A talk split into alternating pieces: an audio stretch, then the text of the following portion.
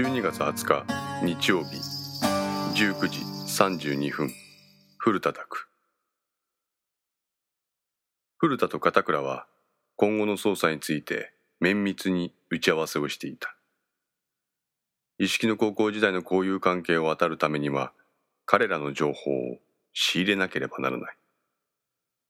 県警に戻ってそれらを一旦整理したいが自分たちがこそこそと水面下で動いていることが松永たちに露見すると少々厄介なことになる。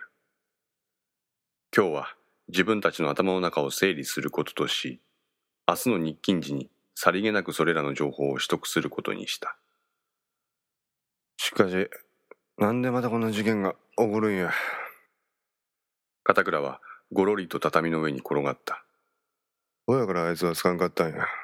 うちを引っ掛け回すだけ引っ掛け回してこのありさまや本当にキャリアってのはつかんわ。松永も意識も同類や片倉こんなこと今更言うなやだから俺はさっさとこの仕事辞めたかったんやなんか大きなさやか降りかかってくる気がしてんでだらあ？だらやお前。いつからこんな腐った男になったんや。なんやで？いくらでも言ってやろや。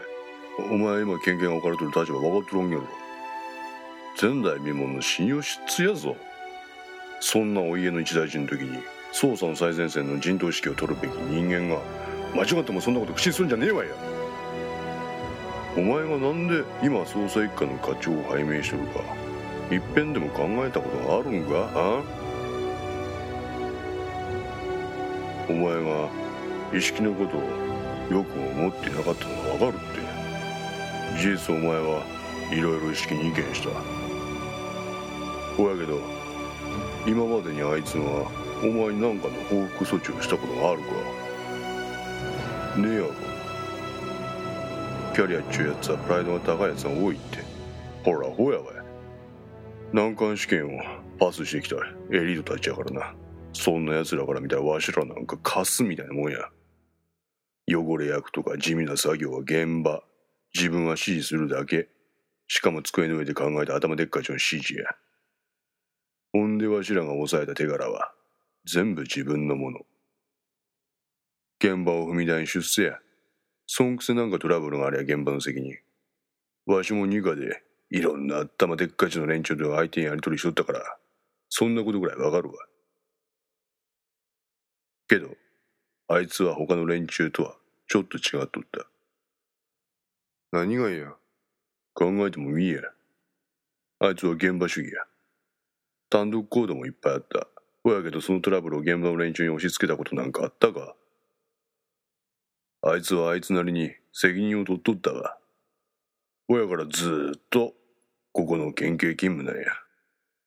まるで容疑者である意識をかばうかのような発言に不快感を抱いた片倉であったが古田の言うことには一理ある。確かに自分の意見を取り合ってくれないことばかりだったがそれがための不利益を被ることはなかった。言命を発することはしたが自分を捜査から外すといったことは一度もない。それを考えると松永と同列に論じるのは適切ではない。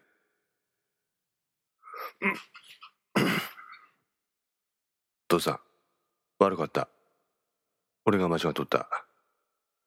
天井を見ていた片倉は身を起こして古田と向かい合って頭を下げた。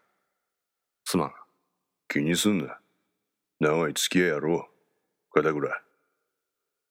しかしだそんなできた男が今回の連続殺人事件を起こしたとは考えれば考えるほど納得がいかなくなる。片倉そりゃわしも同じや。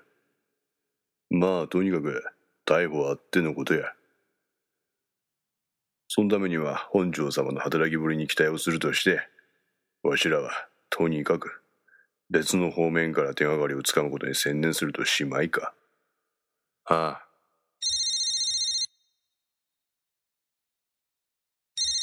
片倉の携帯電話が鳴った。発信者名は朝倉忠俊であった。古田は片倉に電話に出るよう手で合図したはい片倉ですええ。だ、大丈夫ですが。え？なんでですか？ええ、います。わかりました。今からそちらに向かいます。電話を切った片倉に古田は言った。どうした？特捜からお呼び出しや。